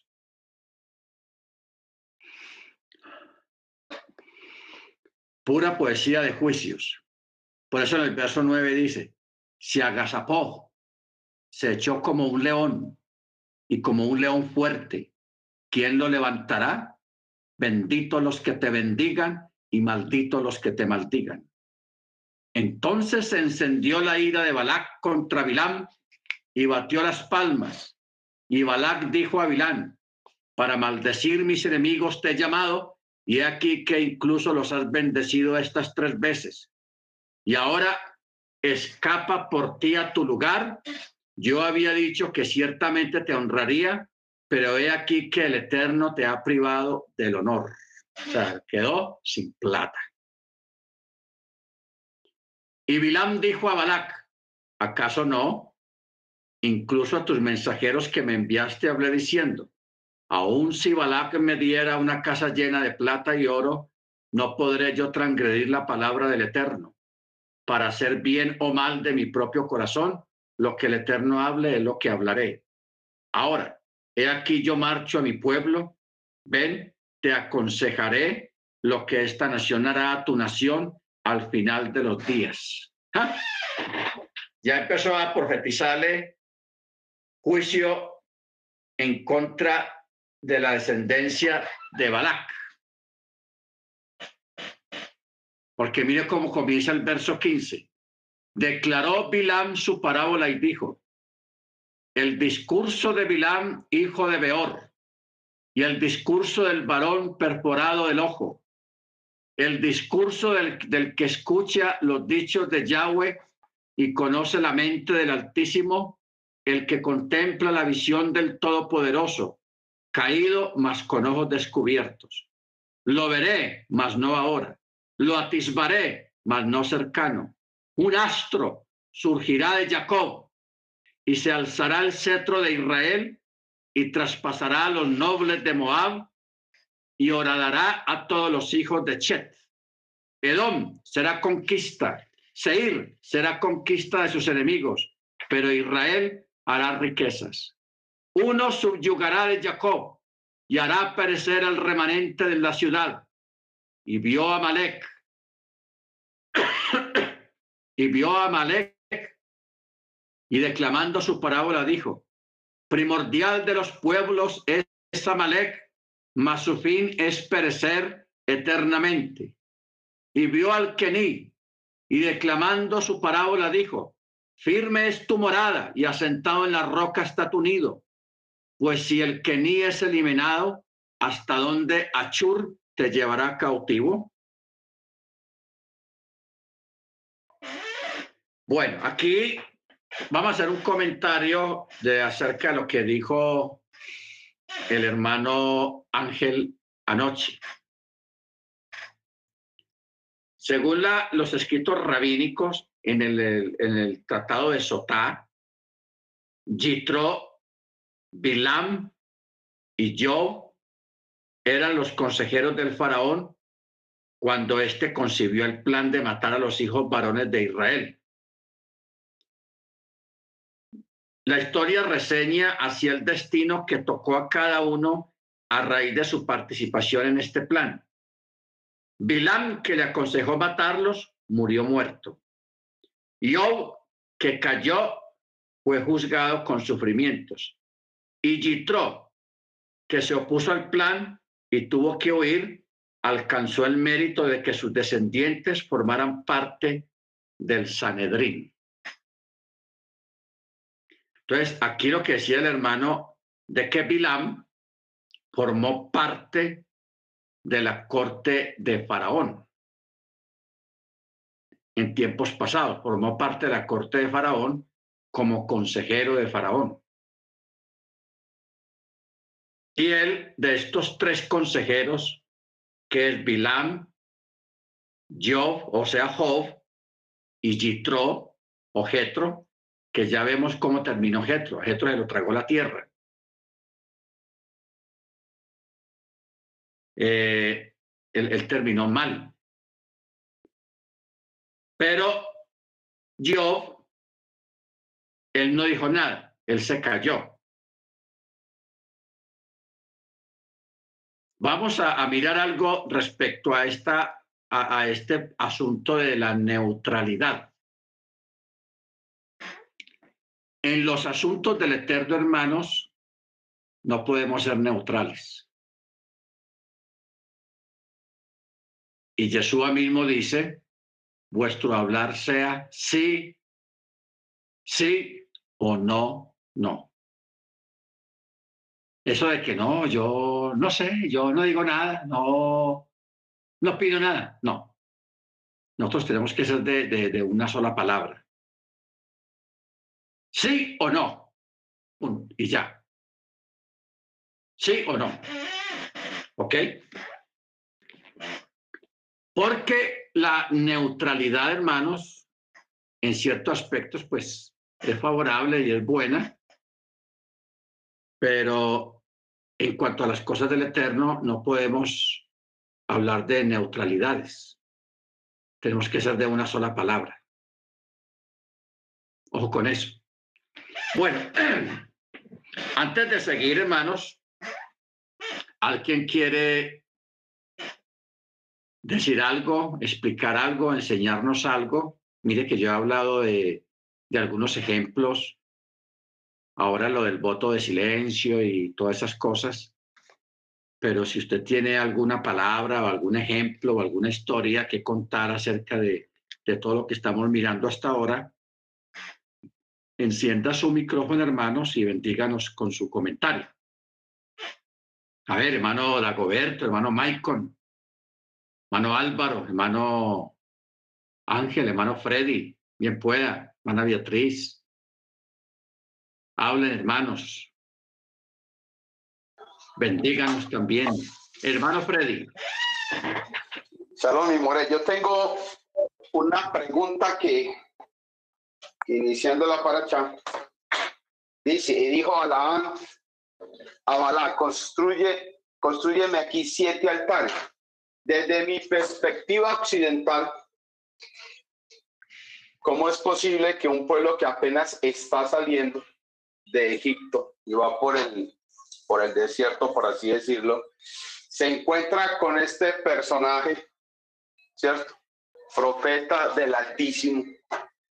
Porque este profeta ya conocía los sacrificios que había que hacerle al Eterno.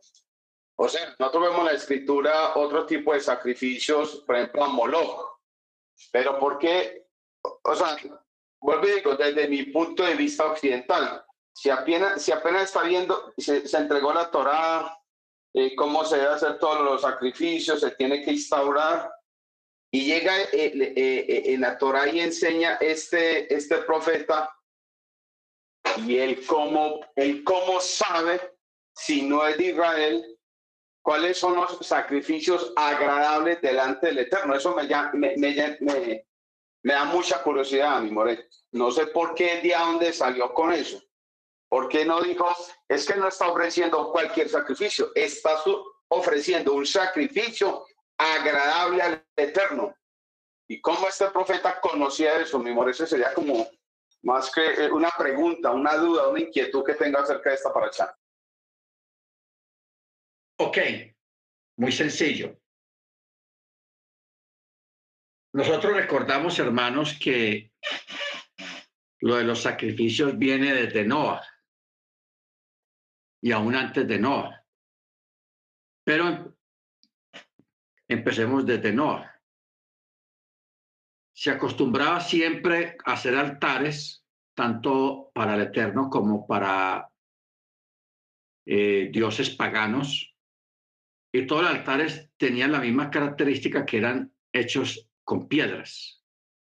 Se erigía el altar un montón de, de piedras y encima de, de, en la parte de arriba era donde se sacrificaba el animal eh, en olor fragante delante del Eterno. O sea que ya existía una tradición muy antigua, porque aquí ya estaba hablando de que ya los patriarcas ya pasaron. Estamos hablando de Abraham, de Isaac y de Jacob, que ellos, especialmente Abraham, fue el que más le tocó edificar altares, y también Jacob. De pronto Isaac no mucho, pero Abraham y, Jacob sí. ellos edificaron muchos altares, especialmente Abraham, cuando el Eterno lo llevó a recorrer la tierra prometida. En casi en cada parada que él hacía, allí edificaba un altar al Eterno y ofrecía libación, o sacrificaba un animal o echaba caldo en ese altar. O sea, ponían eh, el caldo y parte del animal sacrificado, lo, lo cocinaban y luego eso lo tiraban al altar. El líquido, no lo, no lo tomaba la persona, no lo comía, sino que lo tiraba al altar como una ofrenda. Entonces, la construcción de los altares, eso era muy antigua y la mayoría de la gente tenía conocimiento de cómo funcionaban los altares o cómo se construían los altares. Tanto los, los altares del Eterno como los altares paganos. Más o menos esa es la, la, la... Teniendo en cuenta que, lógicamente, pues aún antes del diluvio ya se tenía conocimiento de la construcción de estos altares. Por eso a Noah, cuando salió del arca, ¿qué fue lo primero que él hizo? Construyó un altar y ahí ofreció animales coches al Eterno. Por eso dice el texto, y el olor de, de la carne quemada llegó a la, a al Eterno y se agradó el Eterno del olor de la carne quemada, o sea, del sacrificio. Amén. ¿Quién más, hermanos, quiere afirmar algo más o preguntar algo más o decir algo más sobre al respecto? Bien pueda. More, shalom, amados. Hermano Freddy, aquí mismo en números, en el 16. Vea que la visión de Sadai, mientras yace los ojos del descubrimiento, conoce la intención del Supremo. No significa que sabe que tiene Hashem, no significa que sabe que tiene Hashem en mente, sino que puede predecir cuando Hashem está enojado, de modo que las, mal, que las maldiciones pueden tener mayor efecto. Es decir, que ese, ese personaje quería siempre como superar las cosas de Hashem, pero Hashem le demostró que, por, encima de él no hay nadie y por debajo de él tampoco. Eso es lo que quiere decir la pregunta que usted acaba de hacer, hermano Freddy, y está en la Torah. Dice aquí en el 16, palabras proféticas que escuchan los dichos de él y conoce la intención del Supremo, que ve la visión del Shaddai mientras que mientras yace con los ojos descubiertos. Conoce la intención del Supremo, no significa que conoce la, intención del Supremo, no significa que sabe que tiene Hashem en mente, sino que puede, puede predecir cuándo Hashem está enojado. O sea que es mejor no buscar la ira del Señor. Y dice que las maldiciones pueden tener mayor efecto. Esa es la respuesta que, que el hermano necesitaba saber creo yo que el hermano me entendió y si no, después le explico mejor. Shalom, amado. Amén, amén. Muy bien. Sigamos.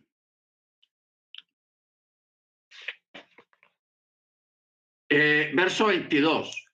Pues si el que ni es eliminado, ¿hasta donde Achur te lleva cautivo? Y tomó su parábola y dijo, ay, ¿Quién sobrevivirá cuando él imponga esto? Barcos de la costa de Kitim afligirán a Chur y afligirán la otra ribera, pero también él perecerá eternamente. Y Bilam se levantó y se fue, y regresando a su lugar, y también Balak prosiguió su camino. Capítulo 25. Israel se asentó en Chitim, y el pueblo comenzó a prostituirse con las hijas de Moab, y ellas invitaron al pueblo a las inmolaciones para sus dioses y el pueblo comió y se prosternaron ante los dioses de ellas. Israel se adhirió a Baal peor. ¿Se acuerdan lo que hablamos ahora? Que Balak sabía que esto iba a venir, por eso él trató de adelantarse. Ahora, ¿Qué fue lo que pasó aquí, hermanos? Más adelante nos vamos a, dar cuenta que Bilam le dio un consejito a Balak y a Moab. ¿Qué, fue, ¿Qué consejito le dio? Le dijo, vea, búsquense unas muchachas bien bonitas, bien coquetas, que se vuelvan bien coquetas y que ellas se le presenten a los varones judíos y verá que por ese lado los conquistan y los hacen caer y ahí se arma la debacle. O sea, aquí no estamos hablando de una guerra de armas, sino de astucias, de astucias. Entonces, por eso es que el capítulo 25 comienza de esa manera. Israel se asentó en Chitín y el pueblo comenzó a prostituirse con las hijas de Moab. Porque Bilán le dijo a estos reyes, vea, la forma de que esa gente se caiga, de derrotarlos, usen las mujeres. Usen las mujeres y verá que esa gente cae redonditos. Y además de eso, los varones judíos acompañaron a esas mujeres a las idolatrías y comieron eh, comida ofrecida a los dioses de ellas por eso dice, Israel se adhirió, o sea, se unió a Baal peor. Y se encendió la ira del Eterno contra Israel. Y el Eterno dijo a Moche, toma a todos los jefes de la nación y cuelga a ellos ante el Eterno frente al sol, para que la ira del Eterno se retire de Israel. Y Moche dijo a los jueces de Israel, que cada varón mate a sus hombres que se dividieron a Baal peor. Y aquí, un varón de los hijos de Israel vino y llevó cerca de sus hermanos a una mujer midianit, a una madianita, ante los ojos de Moche y ante los ojos de toda la asamblea de los hijos de Israel, que estaban llorando a la entrada de la tienda por esa tragedia y por esa orden que el Eterno había dado de matar a los varones que habían participado en esas cosas. Entonces, por eso dice el texto, y vino uno, un israelita, se vino con una de esas mujeres midianit, era una princesa. ¿Cómo se llamaba esa muchacha? Se llamaba Cosby y era hija de Sur, uno de los reyes midianitas. O sea, lo que hizo este hombre fue algo ofendible, una ofensa y algo execrable. Porque el pueblo estaba en la tienda de la cinta clamando al Eterno y llorando todos, pidiéndole misericordia al Eterno que no los castigara por lo que había pasado. Y viene este tipo bien alegre y se trae una midianit y se la lleva para su tienda, pero él no lo hizo viniendo por la parte de atrás, que no lo viera, sino que lo hizo a la vista de todo el mundo, como chicaneando, puede que vea, tengo una mujer princesa midianit, y ella es mi novia o es mi mujer, todo pinchado. Se la llevó para su tienda y allí se puso a hacer cuchicuchi con Cosby, con la hija de Sur.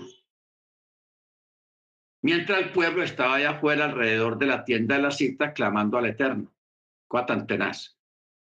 Entonces, Pinejas o Pinejas, hijo de Lazar, hijo de Aarón, el Cohen, vio aquello y al hombre le dio rabia, le, se le subió la piedra, como dicen, le dio mucha rabia aquello.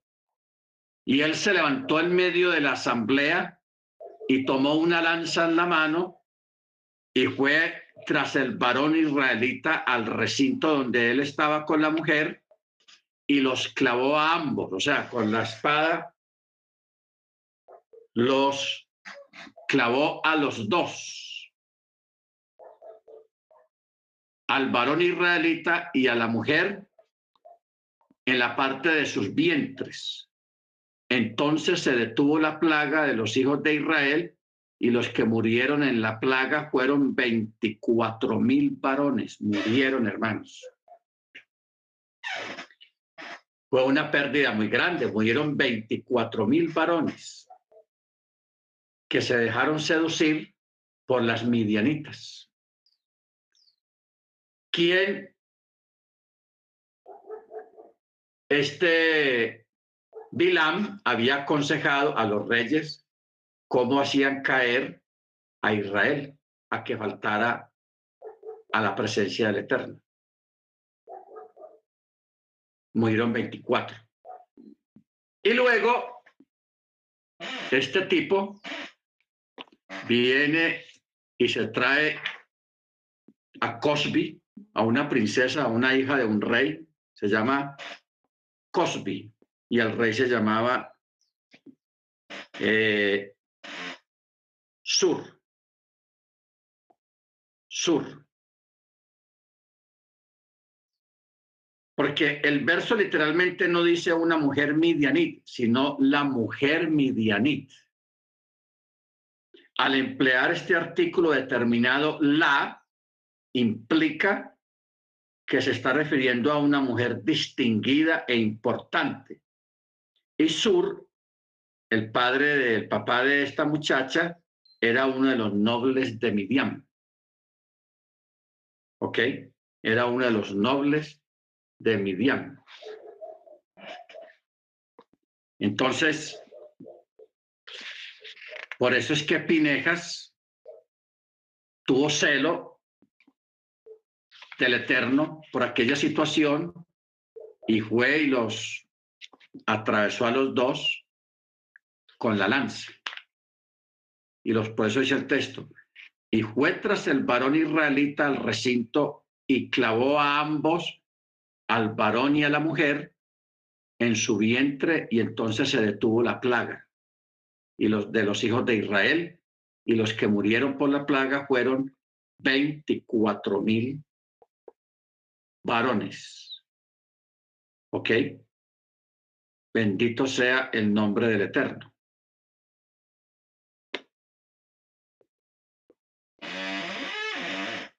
Entonces, ya aquí termina esta paracha, porque la paracha que sigue se llama Pinejas precisamente este varón, el que tuvo celo y mató a Simri, porque el varón judío, el varón israelita se llamaba Simri. Simri. Y el que los mató a los dos fue Pinejas. O sea que la próxima paracha, para el próximo sábado, mediante el cielo, se llama la paracha Pinejas, para que vaya estudiando. Es el capítulo 25 y 26 de el libro de números. Bendito sea el nombre del Eterno.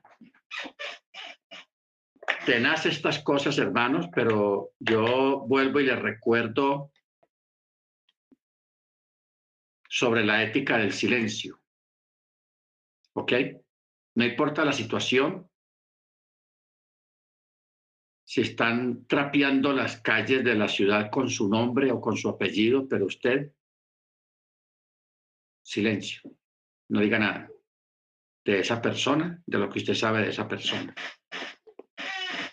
No olvide que nuestra defensa no somos nosotros mismos, nuestra defensa está en el Eterno y Él es el que defiende nuestras causas. Y no podemos rebajarnos a, a la misma altura y el mismo comportamiento de las demás personas, porque lo hacemos iguales si respondemos de la misma manera. ¿Ok, hermano? Muy bien. Familia Rodríguez. Para recitar el Chema es tan amable, se van preparando. Si pueden que los podamos ver, sería muy bueno también para que enciendan la, la cámara. Bendito el Eterno. El hermano Maicon, el sonido del chofar es tan amable. Amén.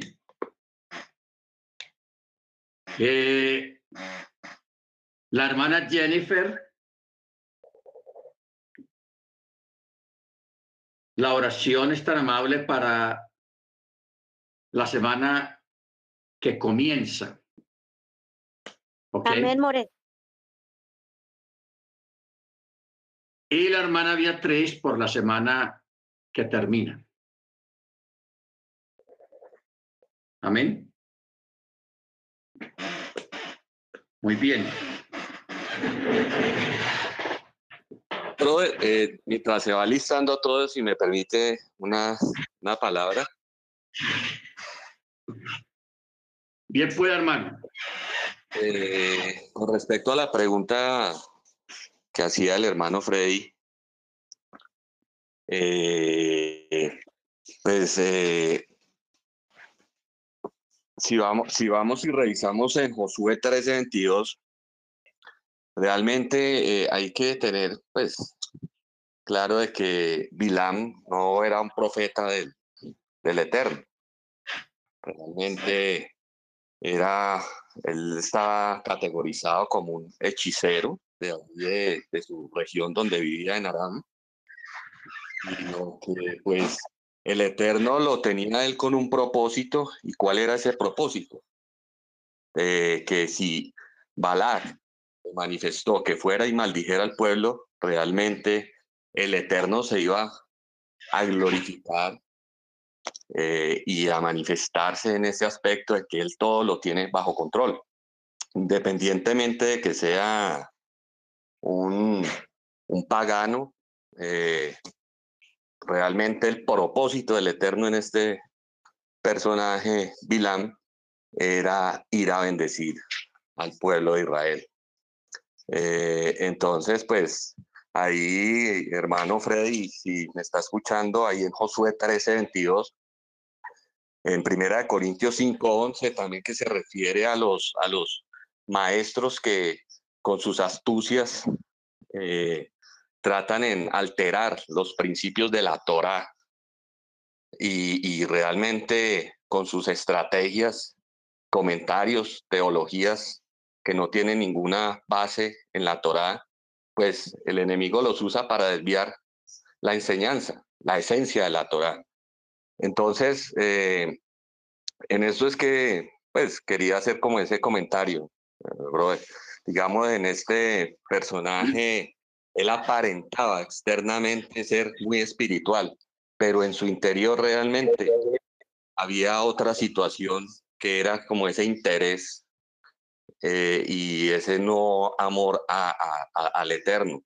Es tremendo cuando el eterno pues, eh, se pues, hace contacto con este personaje, pero hay que entender que el eterno tiene un propósito con cada uno. Entonces, para que nos miremos introspectivamente, que no vayamos a ser como un vilán también, sino que estemos adentro o afuera, que con sinceridad estemos delante de nuestro eterno y que le pidamos al eterno que por favor nos dé esa sinceridad a cada uno para no volvernos un vilán. Entonces, pues ese era como el comentario. Amén, hermano Dagoberto, muchas gracias. Muy bueno que ustedes aporten también y y respondan de acuerdo a su a cómo ustedes están mirando las cosas, porque no todos miramos las cosas bajo la misma óptica. ¿Ok? Por eso es bueno mirar las otras eh, diferencias para edificar y aprender más. Muy bien. Entonces, bien pueda familia Rodríguez, hermano Dagoberto, la hermana Amparo.